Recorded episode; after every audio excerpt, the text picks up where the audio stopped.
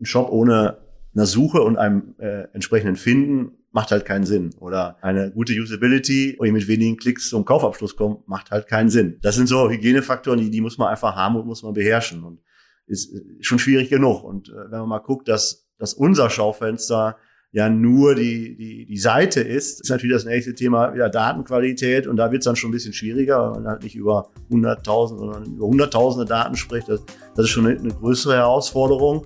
Aber das ist halt äh, letztendlich auch, ja, das, das, das Gold heute. Ne? Muss sagen, je, je, besser ich ein Produkt beschreibe, desto weniger analogen Service brauche ich. Und, und das ist für mich jetzt schon ein bisschen Service. Aber das hat mich schon jetzt, ich sag mal, mit Sicherheit letzten 15 Jahre umtrieben was könnte denn ein, ein digitaler Service nun wirklich sein?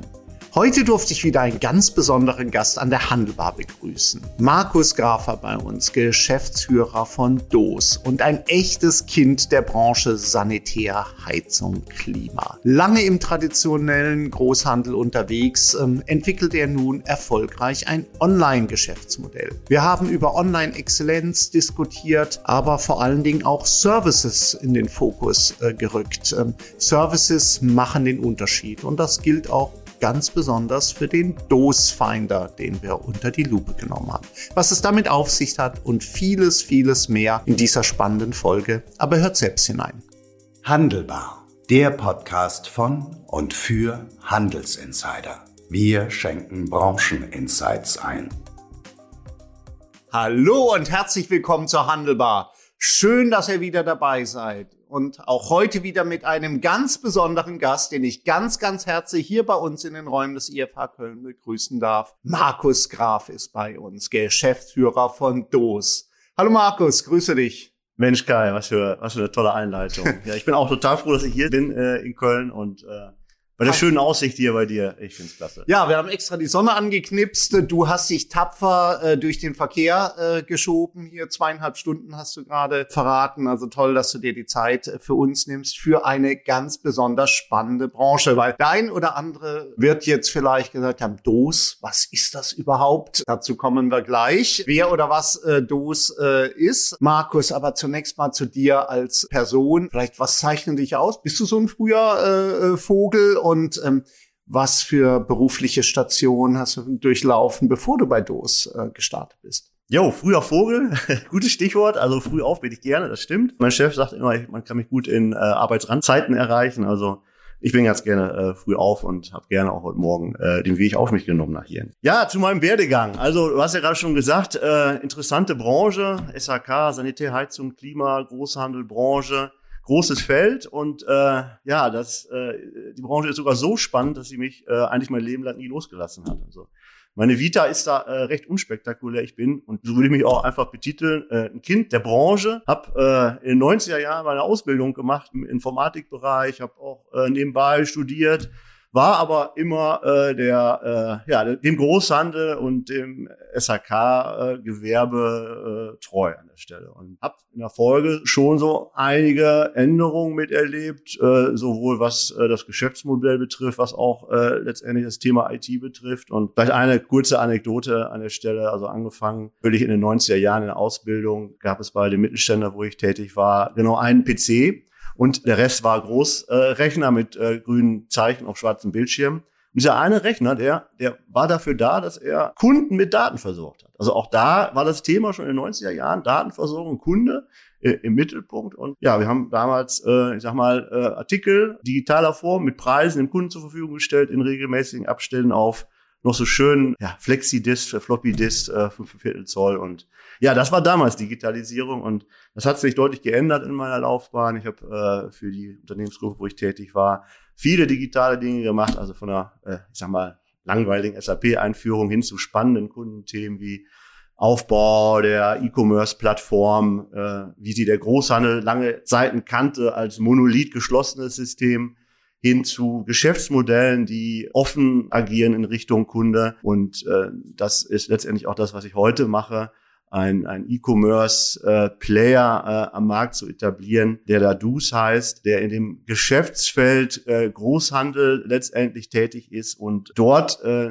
den B2B-Kunden im einbauenden Gewerk letztendlich bedient. Und das ist mir ganz wichtig, dass das äh, unsere Partner sind, dass wir da Platz finden. Und so ist ein bisschen so, ja, von der Floppy Disk hin zum E-Commerce Pure Player. Markus, ja, das war, bevor wir äh, in die in die Gegenwart und Zukunft blicken, das war ja doch für mich auch äh, persönlich ein bisschen eine Zeitreife. Also, du hast ganz zum Schluss noch die Floppy Disk angesprochen, die kenne ich ja ähm, auch. Äh, AS400, äh, äh, Kobol, äh, die äh, oh. die äh, grüne äh, Schrift auf auf äh, schwarzem Bildschirm. Das ist ja wirklich, wenn man sich äh, das vorstellt, ist ja wie ein ganz anderes Zeitalter ist es natürlich ein Stück weit ähm, auch. Du hast es ja dann auch bei deinem vorherigen Arbeitgeber dann auch geschafft. Das können wir ja glaube sagen. Bei, bei Peach äh, haben wir uns ja kennengelernt vor vielen, jo, genau. vor vielen Jahren. Aber geschafft, dieses Thema ähm, äh, Digitalisierung auch nach oben äh, zu bringen. Ich erinnere mich damals auch, war ja mit, mit Dr. Peach dann auch das Gespräch in euren Räumen. Wie hast du das selber, da du ja immer sag ich mal, in der Branche äh, hier dann auch agiert hast. Wie hast du das selber wahrgenommen jetzt, die, die Geschwindigkeit von außen betrachtet, würde man ja sagen. Es ist so eine klassische Nachzüglerbranche, vielleicht, wenn man bösartig ist, was wir beide natürlich nicht sind, auch so ein bisschen verstaubt, äh, sehr traditionell, sehr eingefahren. Hast du das selber auch so äh, wahrgenommen? Weil du gehst jetzt einen ganz anderen Weg. Ja, äh, verstaubt will ich das, will ich das gar nicht nennen. Also ich, ich sag mal, die, die, die Branche hat natürlich, äh, ich sag mal, gewisse Spielregeln in Richtung äh, einer Partnerschaft mit dem, mit dem Handwerk und ähm, ich sag mal so, ähm, der, der Change will oder die Change-Notwendigkeit ist vielleicht in den letzten Jahren gar nicht so da gewesen. Es gab eigentlich immer schon ja, digitale Kunden, die unterwegs waren. Es gab immer schon Schnittstellen in Richtung Kunde, wo, wo einfach Digitalisierung ein Thema war. Aber auf der anderen Seite funktioniert so ein Großhandel halt auch mit viel, ja, Brick and Mortar, äh, zu sagen, wir haben äh, an der Stelle, äh, ich sag mal, unsere Showrooms, wir haben, äh, ich sag mal, äh, viele Läger, wir haben Abholstandorte, wir haben äh, auch Reisende, die zum Kunden fahren, wir haben viele Verkäufer. Und das ist also eine rundum, ich sag mal, analoge Betreuung eines Kunden. Und äh, die kostet natürlich Geld. Und das ist die Frage, ob äh, in Zukunft noch so viel Geld verdient werden kann in, den, in solchen Kanälen oder ob man nicht anders denken muss. Und äh, die Möglichkeiten, anders zu denken, sind ja gegeben durch Digitalisierung, durch durch Daten, durch äh, durchs Internet, äh, durch alle Möglichkeiten. Und da muss man einfach neu denken und sagen, jo, wie wäre das alles äh, rein digital, als reiner äh, digitaler Pure Player, ohne äh, viele Dinge, die, ich sag mal, vielleicht Gott gegeben sind, aber nicht notwendig sind. Also wenn man mal einfach so ja den, den Reisenden sieht, den Außendienstler sieht, der natürlich eine gute Kundenbeziehung hat, ist die Frage, ob man die Kundenbeziehung nicht auch digital hinbekommt. Durch, durch einen guten Shop-Auftritt, durch eine gute Ansprache, durch Technologien, durch äh, letztendlich auch künstliche Intelligenz, die äh, den Kunden abholt äh, und ihm Vorschläge macht. Und also da gibt es so viele Themenpunkte, die einfach heute komplett anders sind als vor 10, vor 20, vor 30 Jahren. Und da gibt es halt viele Player, die, die, die da rein agieren. Und ähm, da muss man halt als Großhandel auch und sehen, dass man seinen Platz da behält. Und mhm. dafür äh, machen wir solche Dinge und dafür gibt es halt letztendlich auch andere Kanäle. Jetzt äh, ist ja vor einigen Jahren, ich denke, es ist über zehn Jahre auf jeden Fall hier ja auch äh, Reuter mit dem Bartshop äh, hierher gegangen und hat so von außen betrachtet ja schon so ein bisschen Säule dann eingeknickt, äh, zumindestens wenn ich äh, eingeschürzt hatte. Das Geschäftsmodell ja mit dem anderen Geschäftsmodell, mit dem direkten Geschäftsmodell ja doch auch viel verändert. Profitierst du da vielleicht jetzt mit DOS auch äh, davon, dass man sagt, gut, äh, hier hat jemand auch äh, gezeigt von außen, dass, äh, dass es eben auch anders geht, dass man äh, sich bewegen muss, dass man digitaler werden muss, schneller hin zum Kunden äh, hier auch, auch kommen muss? Oder hat sich die Branche dann doch eigentlich ganz erfolgreich da äh, verteidigt? Also ich glaube, es war schon ein starker Weckruf an der Stelle. Einfach zu sagen, letztendlich der, der Endkunde, der ja immer am Ende der Kette steht, einfach mündiger wird und auch äh, mehr, mehr Informationen hat, mehr, mehr, mehr, mehr Dinge zu sehen bekommt, mehr, mehr vergleichen kann, mehr mehr Produkte auch äh, im Internet sieht, sodass da letztendlich auch ein, ein Pull-Faktor vom, vom Endkunde kommt und man dem einfach gerecht werden muss. Also diese äh, typischen monolithischen Shops, die es äh, heute ja auch noch äh, im Großhandel gibt, die geschlossen sind und wo man ähm, ich fünfmal anklopfen muss als Kunde und man irgendwann reingelassen wird und man dann äh, dort innerhalb der Sphären des Shoppes wandern kann. Das hat natürlich nichts mit Kundenansprache zu tun im endgültigen Sinne und äh, wie es ein Reuter getan hat, ähm, der, ich sag mal, direkt Richtung Endkunde, natürlich nur für bestimmte Sortimente letztendlich auch, die dafür geeignet sind. Ein Bad besteht ja nun mal nicht nur aus einer Armatur, die man vielleicht äh, selbst einbauen kann, äh, sondern auch vielen Dingen, die man gar nicht sieht hinter der Wand. Und äh, das ist halt ein Baustein daraus, wie letztendlich auch andere Anbieter am Markt immer Bausteine rausnehmen. Jeder Hersteller versucht auch vielleicht für sich sein Sortiment irgendwo direkt äh, äh, zu präsentieren, zumindest, wenn nicht zu verkaufen.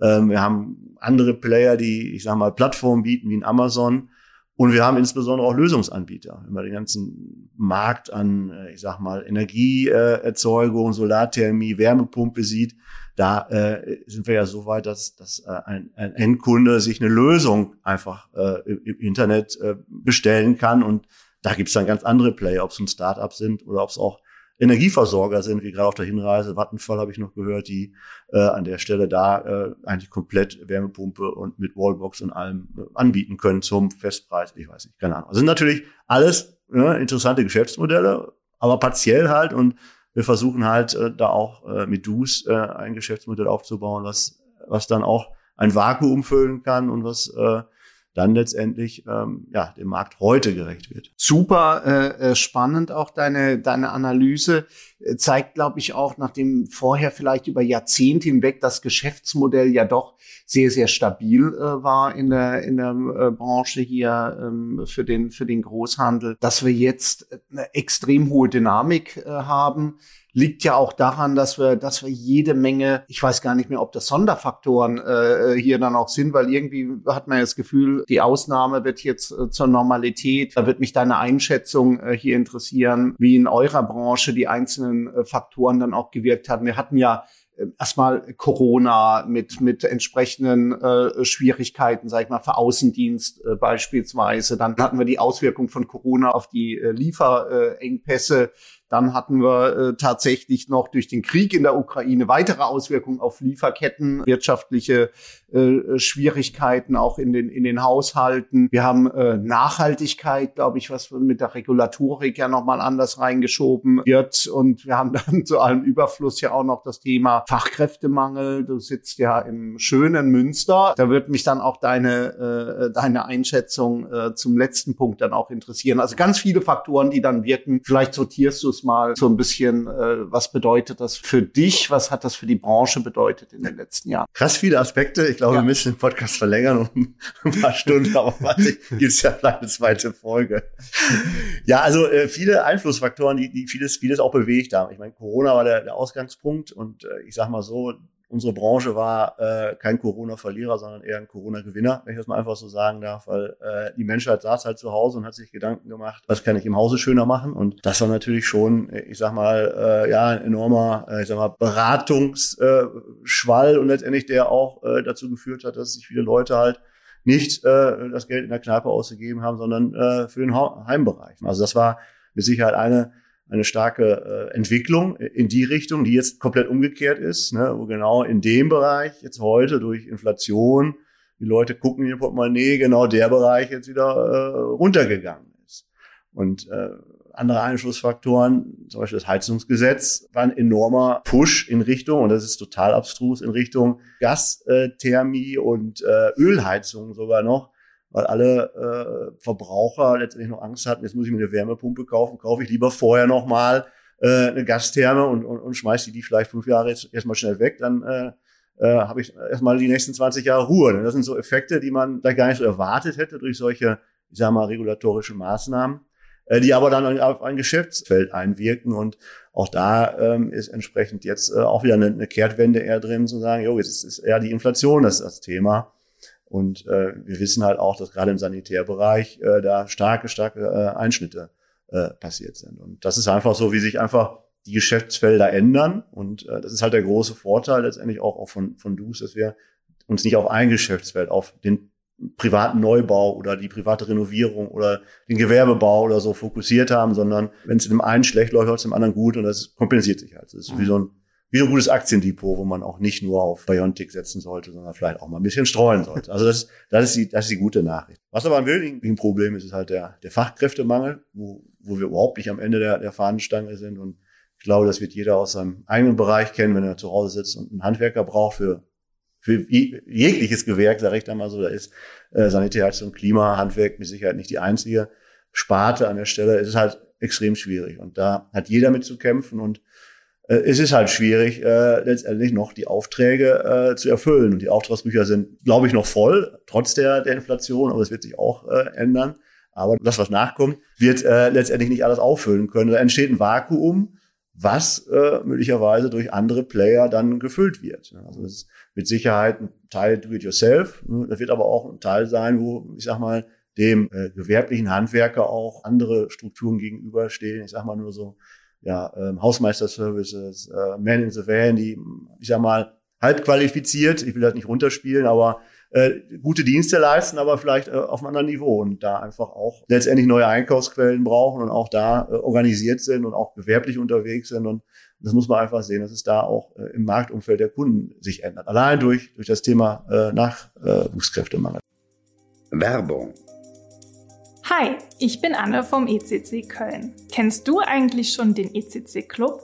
Das Netzwerk für Händler, Hersteller und Lösungsanbieter.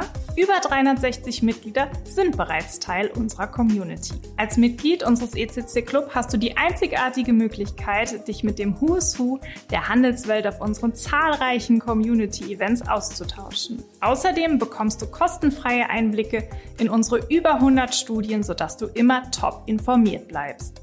Das sowie viele weitere Vorteile möchtest du nicht verpassen? Dann folge dem Link in den Show Notes, um Teil der einzigartigsten und familiärsten Community in der Handelsbranche zu werden. Wir freuen uns auf dich.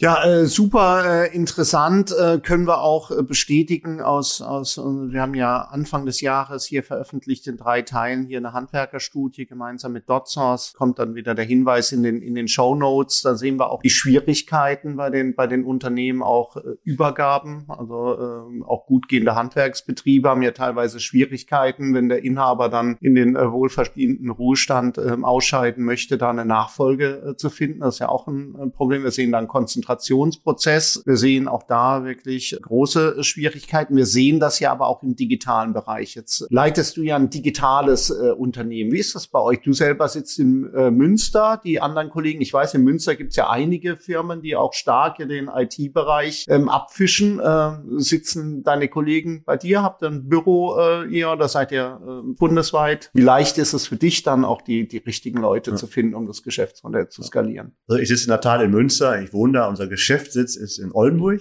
Äh, und äh, ja, also wir sitzen eigentlich nirgendwo zentral. Also wir haben Geschäftsräume in Oldenburg und äh, da treffen wir uns auch, aber äh, die Mitarbeiterschaft rekrutiert sich aus, äh, aus dem ganzen Bundesland. Und äh, selbst da machen wir nicht Schluss. Wir haben einen Mitarbeiter, der, der wohnt in Bulgarien, äh, kommt rübergeflogen und mit heutigen äh, Mitteln, äh, Videokonferenzen, so ist das äh, überhaupt kein Thema wichtig ist uns nur, dass wir uns in regelmäßigen Abständen dann doch mal treffen und äh, die Abstände halt nicht monatlich sind, sondern ich sag mal 14-tägig, dann, dann kommt man zusammen.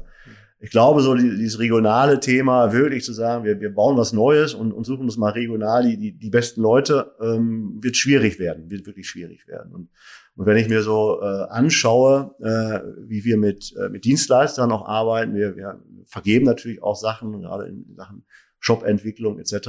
Da ist halt die äh, Sprache Englisch und äh, die Leute kommen halt von, äh, ich sag mal, Neuseeland bis Tunesien, Marokko, Serbien, Kroatien und äh, das, äh, das funktioniert. Also da muss man einfach die Grenzen viel, viel weiter fassen. Und äh, da sind wir heute und ist auch meines Erachtens überhaupt kein, kein mhm. großartiges Problem. Ist natürlich ein bisschen Overhead, mehr Aufwand, aber man kriegt das, kriegt das gut, gut gesteuert. Man ist ja auch nicht mehr so unflexibel zu sagen, wir, wir bauen uns heute eine Mannschaft und die ist in zwei Jahren auch noch so, sondern wir sind ja viel anders unterwegs. Und da kommt dann plötzlich ein Mitarbeiter und sagt, oh geil, bei Aldi gibt's ein äh, WhatsApp-Newsletter, machen wir auch. So, dann macht man das und probiert das mal aus. Und dann muss man halt auch irgendwo wieder äh, flexibel agieren. Und, und, und das ist auch das, das Erfolgsmodell letztendlich auch, um in solchen ähm, Bereichen gut unterwegs zu sein. Und äh, ja, so ist man halt verstreut über Europa zumindest, ja. ja. Über die Services müssen wir gleich auch noch äh, sprechen, aber äh, ganz kurz dazu nochmal abschließend, wie leicht ist es diesen, äh, diesen Talenten, den guten Leuten, mit denen du ja äh, zusammenarbeiten äh, willst und äh, musst,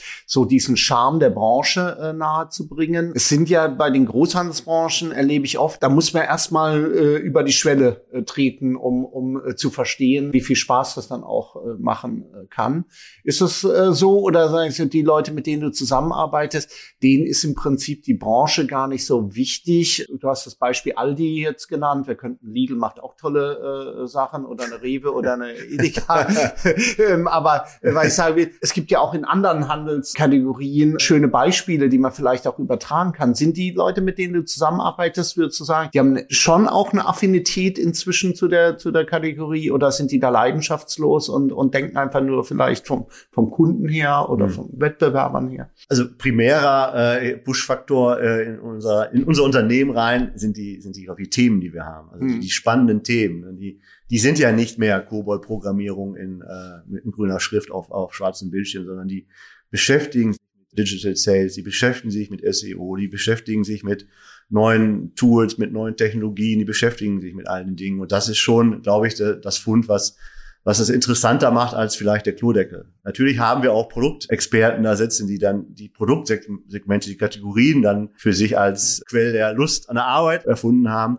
Aber für den Bereich des Shoppes und der eigentlichen Weiterentwicklung und Agilität sind es die Themen. Und da ist, ist glaube ich, relativ egal, ob es der der Fitting ist oder äh, eine Banane. Jetzt muss man natürlich auch das Geheimnis äh, so langsam ganz entschlossen äh, lüften äh, mit, äh, mit DOS, was ihr dann auch so äh, genau äh, macht. Würdest du mir recht geben? So von außen betrachtet würde ich sagen, du hast zwei große Herausforderungen. Zum einen eine Exzellenz, was den Online-Shop äh, dann auch angeht. Ich meine, klar, ihr seid ja ausschließlich digital unterwegs. Da musst du natürlich extrem gut sein in dem, was du online hier anbietest. Ähm, auf der anderen Seite sage ich auch immer, ein Shop ist Commodity. Es kommt drauf an und das wäre dann der zweite Bereich, dann eben die richtigen Services zu finden, mit denen du den Unterschied machen kannst. Habe ich das so richtig hm. verstanden, dass das ja. so die zwei äh, Kern äh, also, sind? Es gibt so gewisse Hygienefaktoren im, ja. im Shop-Umfeld. Ein Shop ohne einer Suche und einem äh, entsprechenden Finden macht halt keinen Sinn. Oder eine gute Usability, wo ich mit wenigen Klicks zum Kaufabschluss komme, macht halt keinen Sinn. Also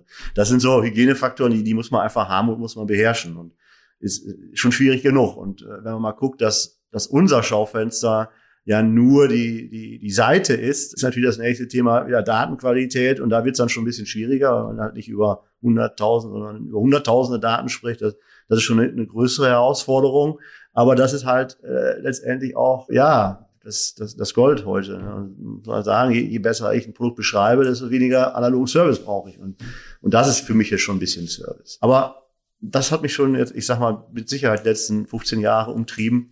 Was könnte denn ein, ein digitaler Service nun wirklich sein? Ein digitaler Service neben, ich sag mal, wir stellen ein Produkt auf eine Produktdetailseite äh, und verkaufen das und haben noch irgendwelche Zahlungsmethoden dahinter. Das ist ja eigentlich relativ äh, trivial relativ, relativiert, das trivial ist natürlich nicht, aber wie gesagt, äh, Basisfaktoren.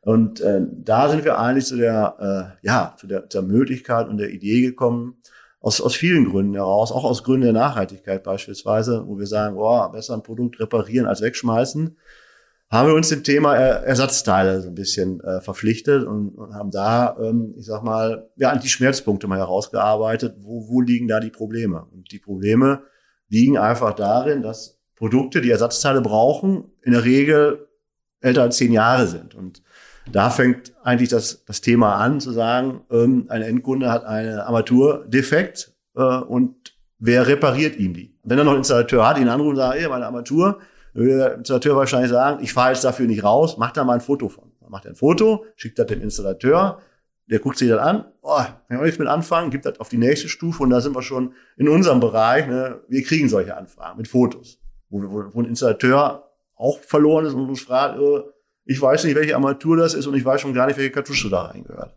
Und genau dieses Thema passiert halt tausendmal am Tag in der, in der ganzen, ich sag mal, Wirtschaftskette und äh, auch da ist ja noch nicht Schluss. Auch, auch der, der Großhandel oder was wir jetzt machen, äh, dann meistens überfordert und geben das auch noch der Industrie weiter und dann geht die ganze Kette zurück. Also riesen, riesen Produktivitätsverlust an der Stelle. Und wir haben halt dort einen, ja, einen digitalen Service äh, gebaut, der, der Dus Finder heißt, wo genau die Thematik äh, ja, gelöst wird, zu sagen, wir nehmen von unseren Kunden, von unseren Installateuren Bilder an oder auch einfach nur eine textuelle Beschreibung und äh, haben ein Team dahinter sitzt, diese Anfragen zentral annimmt und jetzt kommt der, der, der interessante Teil eigentlich und, und, und wirft halt diese Information, Bild und vielleicht rudimentäre Information, das ist halt der Hersteller etc., in eine künstliche Intelligenz-Datenbank, wo zum ersten Schritt eine Bildähnlichkeitssuche und Vergleich stattfindet und das Resultat ist halt zu einem Kundenbild eine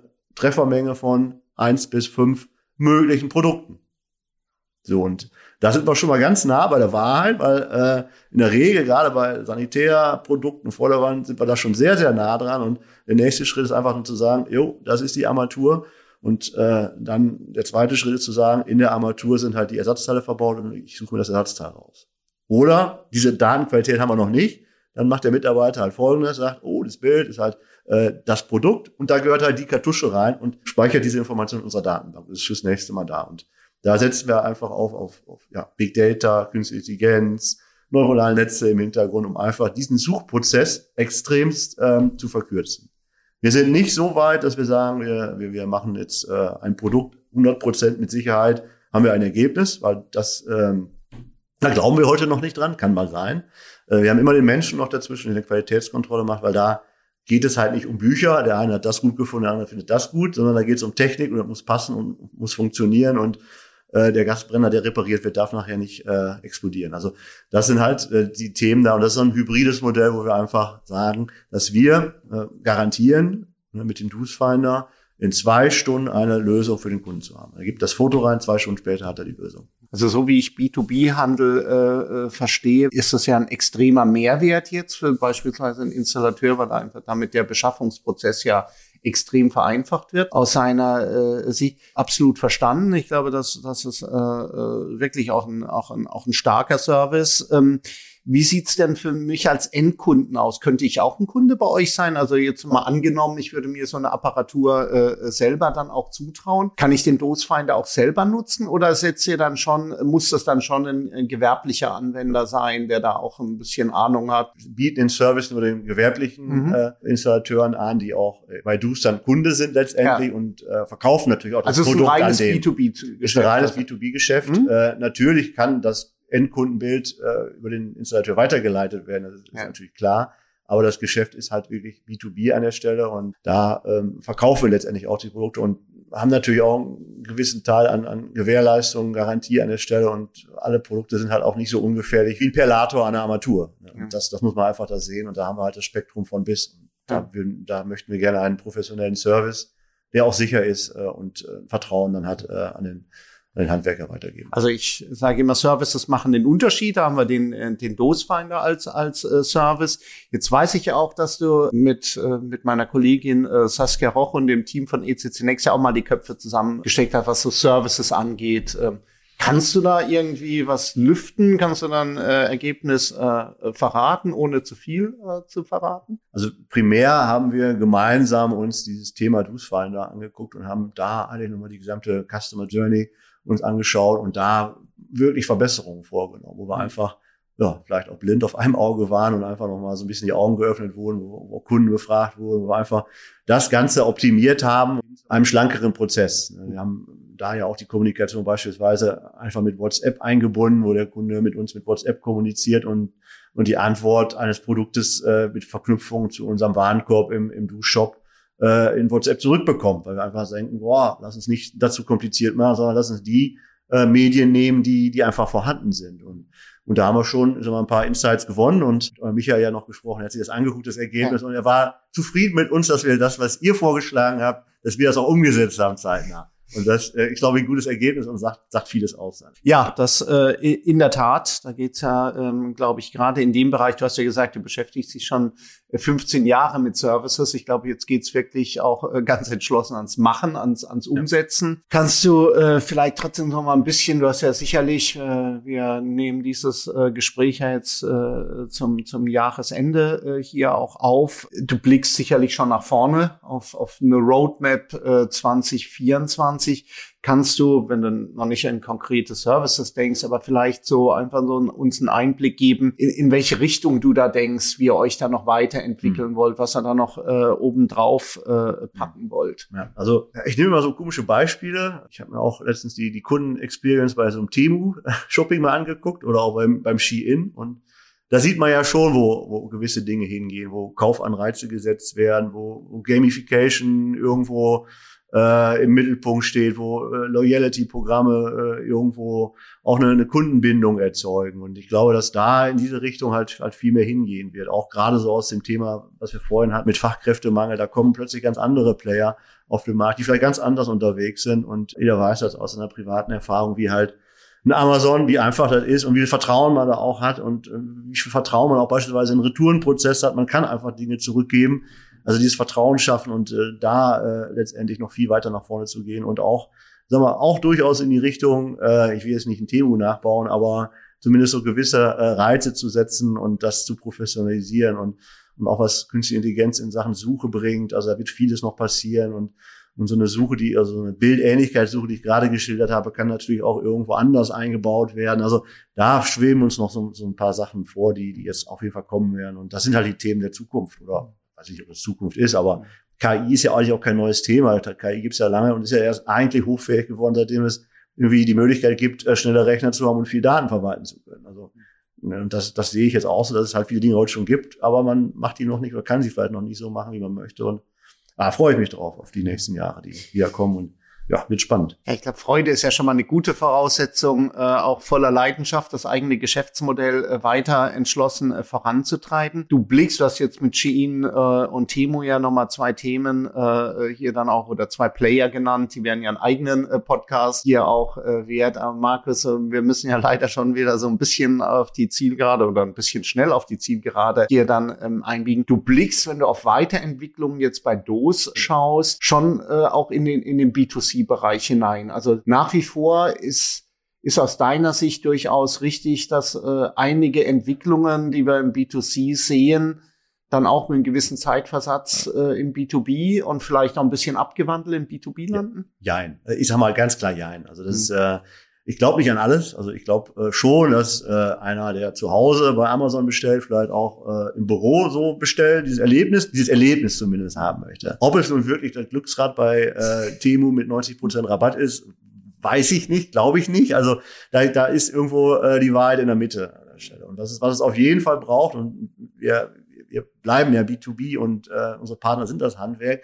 Äh, es sind halt gewisse Dinge, die, die, die da äh, vorhanden sein müssen, wie ja, eine Budgetverwaltung bei mehreren Mitarbeitern in einer Firma, bei, bei Berechtigung. Also das sind so, so Dinge, die man, sagen wir jetzt bei so einem Temu B2C-Kanal einfach nicht findet. Und diese, diese müssen halt auch da sein. Und da, das wird häufig so ein bisschen vergessen, unterschlagen, zu sagen, oh, wir müssen jetzt alle bunte Welt machen und äh, das alles spielerisch gestalten. Also ja, ja auch, äh, aber da will ich es nicht übertreiben, weil da ist halt hartes Geschäft und man muss ja auch immer sehen, der der da bei uns kauft, der kauft ja nicht für sich selber, der kauft ja für einen indirekten Bedarf eines Endkunden. Und da äh, will er vielleicht nicht äh, alle Facetten eines äh, Waschtisches sehen, sondern der Kunde will halt den und äh, das ist vielleicht schon vorverkauft durch andere Kanäle und er will das einfach über den Kanal Handwerker noch einbauen lassen und dann, dann brauche ich halt vielleicht nicht immer alles so fancy. Ja, also das ist also ein Ja, Jein, sage ich da ja. an der Stelle. Also es geht darum, äh, Mechanismen äh, zu verstehen, aber du glaubst auch nicht daran, dass der Elektroinstallateur in ein paar Jahren standardmäßig das Glücksrad anwirft, bevor er die Badarmatur äh, hier dann auch äh, bestellt. Das ist äh, aber äh, super interessant und ich könnte wirklich noch äh, noch stundenlang mit dir weiter diskutieren. Trotzdem komme ich jetzt schon zur äh, zur letzten äh, Frage, Markus. Ihr seid ja wenn man so will, noch, noch Startup. Wann seid ihr ja. gegründet? Gründet schon länger, wir sind ein ja. Jahr online jetzt. Aber ein, bisschen ein Jahr, mehr als ein Jahr, äh, ein Jahr äh, ja. hier jetzt äh, online. Was denkst du, eure Entwicklung wird die eher in den nächsten Jahren, ich möchte dich gar nicht auf konkrete Zahlen dann auch festnageln, aber man könnte ja jetzt zwei Theorien haben. Der Fortschritt ist eine Schnecke, das hat mein Doktorvater äh, immer äh, gesagt. Schöne Grüße an Professor Müller-Hagedorn. Eher so ein linearer äh, Verlauf. Man sagen, wir können immer ein bisschen wachsen, äh, es geht immer ein bisschen äh, weiter voran. Die Vorteile, die wir mit Losfeindern anderen Services anbieten, sorgen dafür, dass immer mehr im Zeitablauf dann eben unsere Kunden werden und ab und zu bei uns einkaufen? Oder glaubst du schon auch ein Stück weit an den Hockeystick, dass du da auch mit, mit DOS äh, eine, eine exponentielles Wachstum dann auch hinlegen kannst, wenn mal der Bekanntheitsgrad da ist, wenn mal die Mehrwerte, die ihr bieten könnt, stärker vielleicht bei euren Endkunden dann auch äh, verankert mhm. sind. Wir müssen gerade noch ein bisschen an unseren Hygienefaktoren arbeiten, die ich gerade geschildert habe. Also wir streichen unseren Shop neu an. Also äh, das wird noch passieren. Also dann brauchen wir noch ein paar Monate für. Das ist äh, das Erste. Und äh, wir haben auch jetzt schon eine Entwicklung. Also die ist gut. Die wird mehr als linear sein. Und das, das muss es auch. Und äh, gerade, äh, und das ist halt das, das Alleinstellungsmerkmal oder der sogenannte USP ist halt auch dieser digitale Service, der mir so an anderer Stelle nicht bekannt ist. Und das muss einfach Pull-Effekte haben. Und wir hoffen auf diesen äh, Vertrauensfaktor zu sagen, wir wir haben registrierte Kunden, die kriegen wir zu Einmalkäufern und Einmalkäufer zu Mehrfach- und zu Dauerkäufern. Das ist halt unser, unser Funnel, an dem wir arbeiten mit allen, allen Mitteln, die es digital nur gibt. Und äh, das äh, glaube ich dann, dass es auch dann, wenn es nicht linear ist, zumindest ansatzweise. Was, was, was gibt es eigentlich zwischen linear und exponentiell? Ha.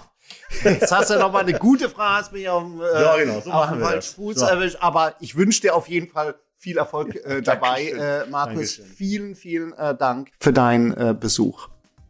Das war die heutige Handelbar mit Markus Graf, Geschäftsführer von DOS, der mit viel Erfahrungswissen, ein Kind der Branche, das Geschäftsmodell weiterentwickelt und dabei stets neugierig auf die Entwicklungen im D2C schaut. Nochmals ganz herzlichen Dank für die Insights, lieber Markus. Und auch in 14 Tagen begrüße ich an gleicher Stelle wieder einen spannenden Gast bei uns an der Handelbar. Für heute sage ich danke fürs Zuhören und bis zum nächsten Mal. Bleibt gesund, erfolgreich und zuversichtlich. Sonnige Grüße aus Köln, euer Kai Hudetz.